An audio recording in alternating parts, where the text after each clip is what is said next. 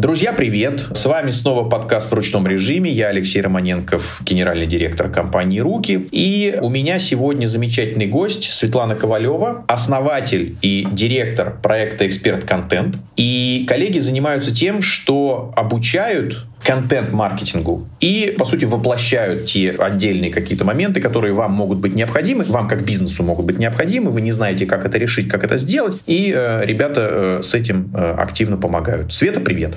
Привет, Алексей. Скажи, пожалуйста, что э, на сегодняшний день включает в себя понятие контент-маркетинга? Перечисли просто для тех наших слушателей, кто, может быть, ну вот как бы слово-то слышал, а что это подразумевает, что это в себя включает? Поясни. Контент-маркетинг — это в первую очередь система непрерывного создания и распространения контента. И если вот лет 10 назад, когда контент-маркетинг только начал активно использоваться, чаще всего контент считали текстом да, что это текст, это какие-то статьи, потом контент в соцсетях, конечно же, стал понятен как формат всем. Но на сегодняшний день это все форматы полезной информации. Это подкаст, это инфографика, видео, выступление на вебинаре, конференция, чат-бот, э, который тоже чему-то обучает. Все это контент-маркетинг. Скажи, пожалуйста, ты как-то видишь какие-то стадии взросления, ну я так условно, стадии некой зрелости вот бизнеса в понимании этого инструмента? Не знаю, что было 10 лет назад, что было 5, что было год назад. Это вызревает, это понимание, что вот контент-маркетинг нужен, важен? Вызревает ли понимание, чего от него ждать, на каком интервале? Вот у тебя на глазах это явление, оно как-то происходит, а ты, по сути, ну как-то не можешь бороться возглавить, то есть ты его решила возглавить. Вот что ты видишь видишь, какие твои наблюдения, как этот инструмент живет? А, я вижу, что digital-агентства в 2010-2011 году этот инструмент заметили, начали активно использовать. Я помню, что я была подписана на рассылку «Собачье мнение», если я не ошибаюсь, Ingate еще другие э, digital-агентства, там мое в том числе, э, на тот момент э, я руководила digital-агентством своим, активно использовали этот инструмент. Главными каналами дистрибуции была email-рассылка. И, наверное, вот digital IT-компании одни из первых вот в таком виде начали этот инструмент использовать. Конечно же, большие бренды контентом занимались, но это не было какой-то системой. Это могли быть отдельные пиар-проекты, э, статьи, какие-то спецпроекты в соцсетях, но вот чтобы это была контент Э, машина, завод, который непрерывно создает, переупаковываем, распространяем с максимальным охватом, повышаем охваты. Такого подхода еще не было.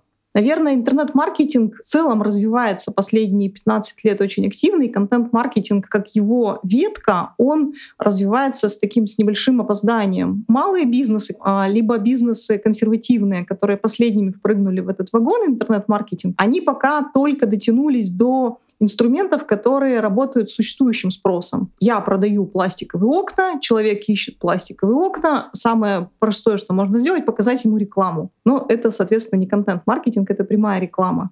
А вот те бизнесы, которые уже освоили, да, как ты совершенно верно заметил, контент-маркетинг может создавать спрос, а не только работать с существующим, и те бизнесы, которым стало не хватать существующего спроса, те бизнесы, в которых новый продукт, который нужно объяснять, повышать его ценность, это любые инновации, это любые IT, это все, что дороже рынка просто, например, да, вот эти бизнесы, они в первую очередь стали обращать внимание на контент-маркетинг. Ну и если говорить про какую-то эволюцию, наверное, в последнее время я все чаще сталкиваюсь с пониманием, что этот инструмент не быстрый, не моментальный по отдаче, но бизнес оценил его значимость, то есть тех, кто не считает, что им нужен контент-маркетинг, я встречаю все меньше и меньше, да, но просто не все еще до него дотянулись и его освоили. Да, очень интересно. Ты упомянула, да, про такие очень э, расхожие вещи, пластиковые окна. Ну, то есть это вот такая, знаешь, как это, притча во языцах. Если какой-то э, digital э, делается презентация, то пластиковые окна это прям вот, вот, вот самое то. И еще, э, наверное, кондиционеры тоже, вот особенно вот в сезон, то есть вот прям кондиционеры. И ты знаешь, ловил себя вот на чем. Иногда даже прям делаю скриншоты вот таких вещей. Э, в своей ленте в экстремистском фейсбуке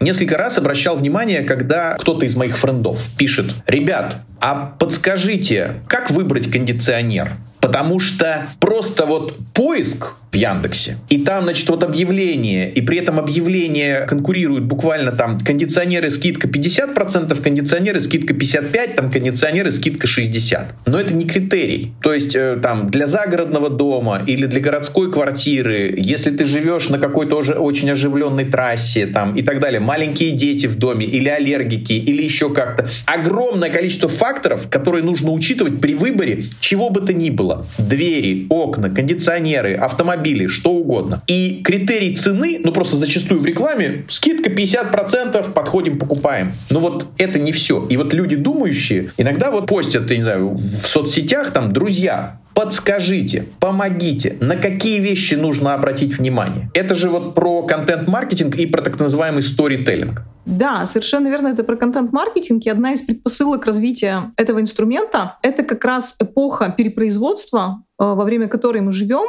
Очень много товаров, совершенно непонятно, как выбрать. Ты выбираешь кондиционер, велосипед, у этого есть, не знаю, там городской, есть горный, есть такой, такой, и тебе уже так плохо становится после этих объявлений правда скидок, а ты все еще не понял, что тебе нужно. И контент-маркетинг, он отвечает не только на потребность бизнеса работать с существующим спросом, создавать его, повышать узнаваемость бренда, он отвечает на потребность пользователя, клиента. Объясните мне, что мне нужно, как мне правильно выбрать. Слушай, но тем не менее, вот чуть выше ты говорила, ну вот про начало, вот про вот, вот эпоху, как вот начиналась, да, эпоха контент-маркетинга, и ты упомянула слово «охват».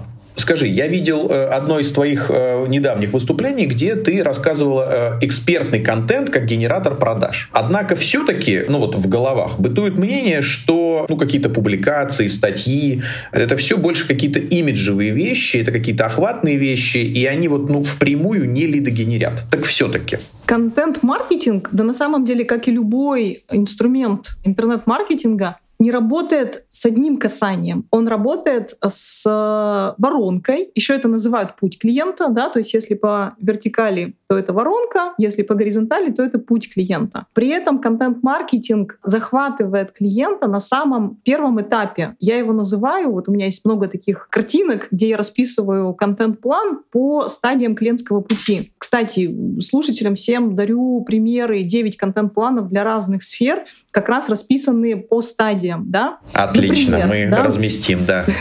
Например, а, мы хотим продать услуги коуча. И вот самый первый этап — это латентная потребность, когда клиент вообще не в курсе, что ему нужен коуч, он даже может слово коуч не знать или понимать его неправильно. Контент-маркетинг захватывает, да, и вот здесь мы говорим об охвате. Наша задача сделать так, чтобы в голове потенциального клиента это слово появилось, эта потребность актуализировалась, мне нужно прокачаться в том-то, том-то. И наше название равно эксперт в этой нише, да, вот просто мы отложили. Продаж мы здесь вообще не ждем Дальше, на следующем этапе от латентной потребности да, к осознанию, то есть мы что-то делали, человек осознал, блин, точно, мне нужен коуч, я сам не могу посмотреть там со стороны на свои проблемы, друзья там от меня устали уже с моими проблемами, мне нужен коуч. Дальше он начинает выбирать. Тут мы боремся с конкурентами-заменителями. Я могу пойти какой-нибудь курс пройти, я могу пойти к психологу такому-то, не знаю, там, гештальт-терапии, а могу пойти к коучу. А наша задача и задача контент-маркетинга на этом этапе отстроиться от конкурентов-заменителей.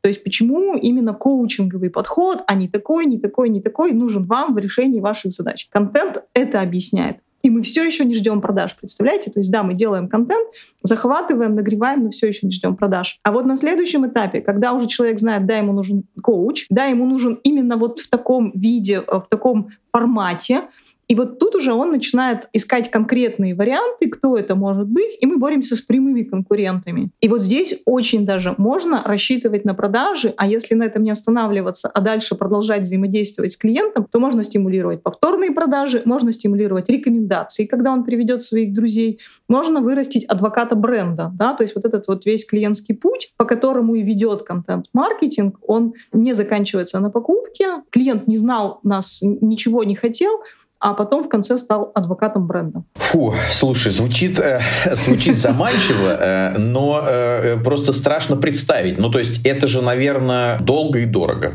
Я не могу сказать, что это моментально. Вот знаете, есть такие тоже подходы. Через три дня с минимальными вложениями только нажмите на кнопку, и вы станете миллионером, у вас пойдут продажи. Нет, вот этого точно не будет. Но что сделать реально, да, и какие подходы, они позволяют снижать себестоимость контента и сокращать вот это вот время возврата инвестиций. Во-первых, я всегда топлю за переупаковку контента. Когда мы создаем контент, ну, например, вот мы сейчас, по сути, тоже делаем контент, да, это подкаст. Это может быть аудио, и это будет подкаст, выложенный на одной площадке. Это может быть видео, и это мы выложим на YouTube. Это же видео мы можем распространить в любой соцсети, залить в каждую отдельно, чтобы там повысить охват. Его же можно нарезать. У нас еще будет, по сути, текстовая версия, вот прям транскрипция, э, выложена на VC там и прочее. Да, да. А еще можно из этого сделать карточки, да, например, визуализировав вот ту самую воронку «Путь клиента», про которую я говорила. И получается, что мы, потратив время один раз, создавая вот эту вот ценность, мы можем много раз его переупаковывать и распространять, и это прям вот сильно снижает себестоимость производства контента. Поэтому можно не очень дорого, если знать правильные подходы. То есть, смотрите, производство контента — это дорого. Вообще производство чего бы то ни было, и контента тоже, это дорого. Но вы будете красавчиком, красавчики, если, вот как Света сейчас сказала, вы из одного приготовленного какого-то, ну, единицы контента, назовем это так, какой-то текст или там какое-то какое исследование, вы дальше сможете приготовить несколько блюд. Куда-то это положить текстом, куда-то это положить какой-то инфографикой, где-то э, на конференции, не знаю, с кем-то это еще озвучить в виде там каких-то слайдов и так далее и тому подобное. То есть вы делаете единицу контента, и дальше нужно умудриться, постараться минимум три раза, а лучше 10 раз растиражировать вот эту вот созданную эту единицу контента. И тут, кстати, важный момент. Чаще всего, когда я эту мысль транслирую, я про нее статьи писала на Текстере, еще где-то, у меня все время одни и те же возражения. Но как же так? Ведь увидят одни и те же люди и подумают, а что же у вас нового-то контента нету? И я все время объясняю, что в каких бы проектах мы это не внедряли, а я внедряю это прям вот в каждом проекте, у меня их по 5-6 за год э, бывает, то есть мы строим отделы. Всегда оказывается, что, в, во-первых, в новом канале канале новая аудитория. Те, кто видели этот контент в Инстаграме, они его не увидят в e-mail. Во-вторых, если увидят и пересечение там какое-нибудь 1-2% может быть, они его очень часто не узнают. А в-третьих, опытные блогеры, СММщики знают, что если через полгода даже в том же виде, не переупаковав тот же охватный пост еще раз разместить, он хобана снова взлетит и снова получит хороший охват. Потому что охваты не 100% и всегда новая аудитория. Вы знаете, я как-то однажды выступал на семинаре. Э, наша компания устраивала семинары э, регулярно, там, каждый месяц. И я их вел. В какой-то из разов я вдруг замечаю, что в первом ряду сидит женщина, и мне ее лицо очень знакомо. Ну вот прям не могу понять, откуда я ее знаю. И вот в перерыве я как-то к ней подхожу и говорю, слушайте, почему ваше лицо мне очень знакомо, где мы с вами могли видеться? Она говорит, я четвертый раз на ваших семинарах. Четвертый. Я говорю, боже мой, мне как-то даже неловко, потому что у нас э, с такой скоростью программа семинаров не меняется. Ну, мы вот рассказываем какие-то базовые вещи, такие основные принципы. Она говорит, ничего, ничего. Я с каждым разом понимаю вас все лучше и лучше. То есть я уже как-то начинаю догадываться и понимать, о чем речь. Я уже начинаю это применять. Поэтому я просто к тому, что вот опять же в подтверждение Светиных слов, что с первого раза, ну, я имею в виду, вот вас все равно не еще, еще как-то вот не узнали, не запомнили, запомнили, не побежали применять то, чем вы поделились. Поэтому, ну вот через повторение, в этом нет ничего страшного. Да, абсолютно согласна. И, Алексей, второй момент, который позволяет быстрее получить возврат инвестиций, вложенные в контент-маркетинг, это вот как раз лидогенерирующий подход, при который мало кто применяет и мало кто применяет правильно. Что я имею в виду? А Я очень много помогаю готовиться, готовить выступления примерно где-то 20 выступлений в год я отслушиваю, а, готовлю. И спикеров обычно заваливает либо в одну, либо в другую сторону. Одни продают в лоб. Причем, кстати, как ни странно, таких меньше. Да? Ну, то есть они не думают про пользу для аудитории, они там просто говорят, купи, вот мы классные, у нас лучше всех, давай приходи. А других заваливает в другую сторону. Они дали потрясающий полезный контент, выложили чек-листы и, по сути, рассказали клиенту, как пойти и сделать то, что они умеют, ну, например, настраивать контекстную рекламу самостоятельно. И они забывают встроить в это свою продажу. А вот а, правильный подход, он заключается в этом балансе, что с одной стороны мы обязательно даем пользу без так называемой отчуждаемой пользы, да, это когда нашим контентом можно воспользоваться без покупки продукта. Вот я вас, вашу статью почитал про то, как выбрать кондиционер, но могу потом купить у вас, а могу и не у вас. Мне в любом случае э, вот этот вот гайд э, будет полезен. И нужно то же время не забывать рассказывать. Мы продаем кондиционеры, вот ссылка, они продаются здесь-то, а вот на вот эти позиции сейчас и правда есть скидка, то есть это вот это вот сочетание, да, пользы и продажи. Или вы можете к нам обратиться за этим, ну и там еще есть всегда очень правильные механики и выступления, и еще где-то, когда мы даем ссылку на что-то, мы говорим в рамках э, этого поста, этого доклада мы не можем дать все, ссылку мы даем за контакт, а потом этот контакт двигаем по воронке, то есть мы начинаем либо обзванивать, либо делать рассылку, в зависимости от того, насколько нагрет человек, как мы его получили. И вот там в течение одного-двух месяцев с момента старта контент-маркетинга я видела реальные продажи, когда забирали лид, после контента хорошо его обрабатывали и тут же продавали. По твоему мнению, есть ли бизнесы, которым контент-маркетинг может не подходить? Или все-таки это такая, ну, хорошая, добрая, позитивная история, которая, в общем-то, подходит буквально всем?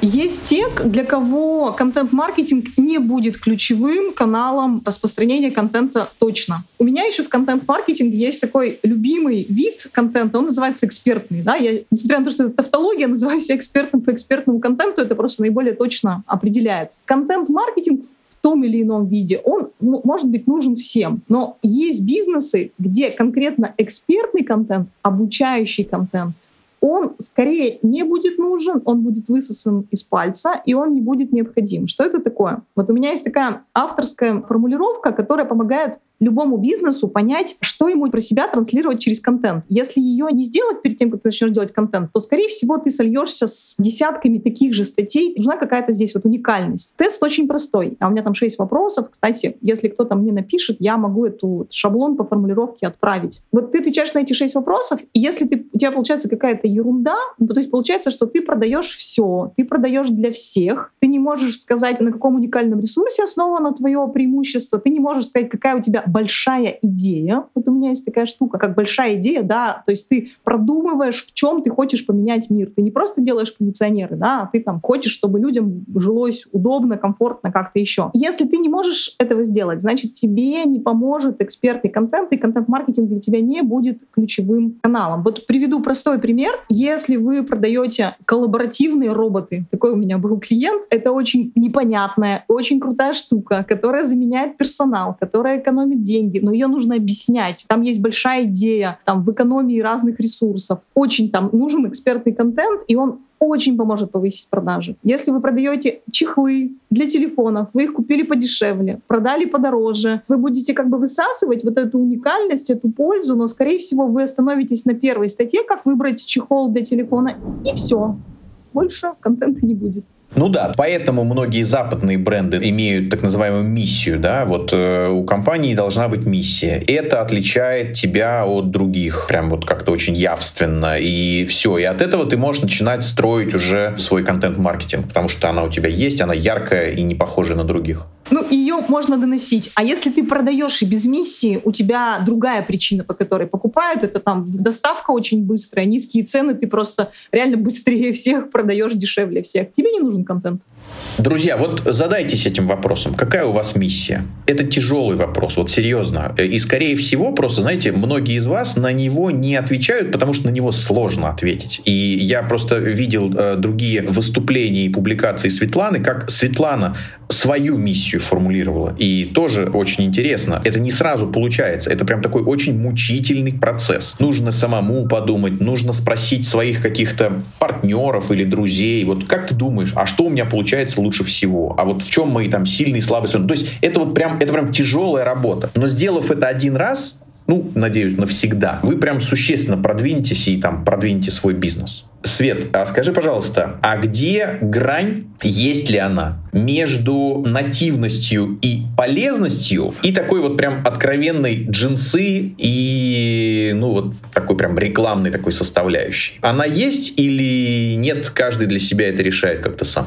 Грань определенно есть, и ее нужно уметь видеть. Помогает в этом простой принцип. Представьте, что вы зарабатываете внимание читателя, когда вы даете ему что-то полезное. Вот вы заработали, он вам свое внимание, да, внимание, это же валюта 21 века, он свое внимание перевел вам на счет. Вы дали ему много пользы, он положил вам там тысячу долларов. А потом вы это внимание тратите. Вы тратите его каждый раз, когда говорите, приходи ко мне на курс, покупай мой товар, или там вот еще заноси деньги. Вы должны быть в плюсе всегда, да, то есть вы должны всегда давать чуть больше, чем тратить. Но если вы и тратить не будете, то эта история просто не будет окупаться. А как э, оценивать, как считать? Мы все-таки вот э, зачастую, ну, в наших выпусках мы же для там среднего малого бизнеса, и здесь наиболее важен момент все-таки оценивать те инвестиции, те вложения, которые ты делаешь э, в свое продвижение. Как оценивать и считать э, контент-маркетинг? Ну, на самом деле, точно так же, как любой другой инструмент интернет-маркетинга, в идеале, конечно, нужна сквозная аналитика. Причем сейчас такое страшное слово скажу, но потом объясню, с э, мультиканальной атрибуцией. А, ну, то есть что это значит? Вспомним пример с коучами, да. Первый раз человек а, ничего не хотел, увидел нашу статью в каком-то СМИ, перешел, прочитал нашу статью, вот этот охват, сколько человек прочитали нашу статью, это на первом этапе показатель, его можно замерить. Дальше, если мы все сделали правильно, какая-то часть с этой статьи все-таки переходит. Мы сделали крючки, да, не просто прочитала, человек перешел что-то скачать полезное, мы посчитали, сколько перешли. Потом этот человек, который перешел, он прочитал нашу рассылку здесь, он посмотрел там наш вебинар, э, например, там, и вот через какое-то время он купил. Современные средства аналитики позволяют всю эту цепочку просмотреть, отмотать и увидеть все касания. При этом может быть очень сложная история. Сначала он увидел здесь, потом кликнул по контекстной рекламе, потом пришел в блог, потом через 6 месяцев купил. Но все это можно сопоставить, и на самом деле от денег до денег считать можно. Если мы говорим про малый бизнес, у которого ну вот нету там какого-то большого бюджета на сквозную аналитику, на сложные интеграции. Мы с моими рекламодателями, э, с моими заказчиками конкретную форму отчета разработали. Там есть охваты, они считаются промежуточные, да, в каждом канале есть свои показатели, в email рассылке, в соцсетях и так далее. А есть э, лидогенерирующая история, где можно считать прямо вот э, лиды, обращения, покупки. Вот это можно считать без больших вложений. Это просто экселевская табличка. Тебе нужно записывать туда данные и использовать UTM-метки. Используя эти бесплатные инструменты, уже можно посчитать эффективность. Метки, метки, метки, друзья, метки. Еще, знаете как, э, иногда люди, я даже знаю, начинают заниматься контент-маркетингом, и, в общем, большие молодцы. И если у них еще, может быть, до конца миссия не сформулирована, но примерно начинают уже просматриваться какие-то контуры, то есть вот они как-то действительно отстраиваются там от конкурентов и прочее. Но потом вдруг раз, хотим посчитать, а оказалось, что все, что они публиковали, никак не размечено. И кажется, что ну это вот как будто какая-то органика, вот просто само по себе случилось. Все надо размечать. А, такой момент. Мне кажется, что для многих контент-маркетинг ну как-то сводится буквально к публикации кейсов. Ну, то есть считается, что кейсы, ну, это вот самая такая яркая и увлекательная, и такая в том числе доказательная какая-то история. Кейсы продают лучше любых других материалов, которые могут публиковаться. Это так, не так? Я с этим согласна. А если меня спрашивают, вот у меня нет ресурсов, нет контента дела, и даже человека выделенного нету, но я хочу заниматься контент-маркетингом, хочу получать с этого продажи. Что мне делать? Я всегда говорю, делайте кейсы, потому что это единственное, что можно делать понемногу теми ресурсами, которые есть, и что в моменте приносит конкретные продажи. Почему так работает? Потому что кейсы, там, история о том, как вы решали задачу клиента, и сам жанр, он подразумевает, что в нем есть и отчуждаемая польза, та самая, которую мы должны давать клиенту, чтобы он, собственно, потратил время, свое внимание на наш контент. И там есть уже встроена продажа, и не нужно как бы выдумывать, а как бы так нам вот нативненько это крючок, потому что мы же показываем, как именно мы это делали, как глубоко мы погрузились в задачу, как нам было сложно, что реальность изо всех сил нам сопротивлялась, но вот мы преодолели, сделали, и вот смотрите, какой результат. Плюс кейсы очень хорошо берут с СМИ бесплатно. Кейсы хорошо берут организаторы конференций. Кейсы можно упаковывать в разные форматы, они сами по себе самодостаточны, а можно вообще нигде не размещать, не тратить никакой бюджет, просто к клиенту прийти или к клиенту отправлять, и там вот уже не менеджер будет себя бить в грудь и говорить, мы лучшие, честно, клянусь мамой, правда-правда, а будут конкретная фактура, желательно с отзывами заказчика, желательно с, там, с доказательной базой, с вот с этим всем. И если еще и написано интересно, то это будет работать лучше, чем менеджер. Классно. Ну, друзья, просто вот видите, мы сегодня э, так перечисляли, э, какие еще виды, какие еще варианты. Э, поэтому вот в том числе рассказывать о себе можно рассказывать через то, как вы приносили пользу вашим клиентам. Ну, то есть вот через, через кейсы. Как бывало вот в школе задачка там дано найти, да, вот там дано, пришел клиент, вот с такой проблемой. Э, решение.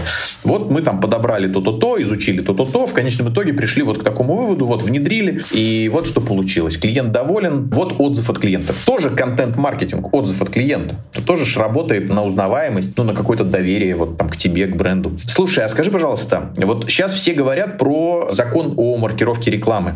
С точки зрения контент-маркетинга это как-то затрагивает закон о маркировке рекламы или нет? Честно скажу, я не копала эту тему детально, но насколько мне известно, он касается платных каналов рекламы. То есть, когда я размещаю ролик у себя на YouTube, или пост в соцсетях, это не является платной рекламой. Там, конечно же, тоже есть э, площадка, тоже регулирует э, это своими законами. Ну, соответственно, есть законы касательно того, можно ли упоминать и там, использовать запрещенные площадки. Но, насколько я понимаю, это другая параллельная история, не связанная с платной рекламой, которая функционирует по другим законам. Кажется, что контент-маркетинг не нужно размечать. А что делать, если, ну, например, руководитель компании понимает, что у него в компании ну как-то нету качественных экспертов, по крайней мере, вот у него такое впечатление, что ну некому это поручить, не на кого положиться. Ну, людей, которые могли бы генерировать. Ты знаешь, я, наверное, скажу так. Я даже скажу не генерировать контент. А, мне кажется, что тут важно генерировать хотя бы э, новостные поводы. Ну, я имею в виду поводы, о которых можно вообще написать. Это может быть кейс, э, вот мы обсудили, это может быть отзыв с клиентом, это может быть какое-то, не знаю, изменилось законодательство на рынке, и вот эксперты компании имеют что-то по этому поводу прокомментировать. В компании должны быть люди, которые ну, как-то умеют создавать вот эти инфоповоды. А уже дальше из этого рождается, ну, тот или иной носитель того или иного контента, там тот или иной материал. Кажется, я просто сталкивался с этим, что вот приходишь куда-то в компанию и говоришь, ну, давайте, рассказывайте, чего у вас нового, интересного. Они такие, а что интересного? Работу работаем, все нормально, все как обычно, понимаешь? И новостных поводов нет. Писать не о чем, рассказывать не о чем. Что делать?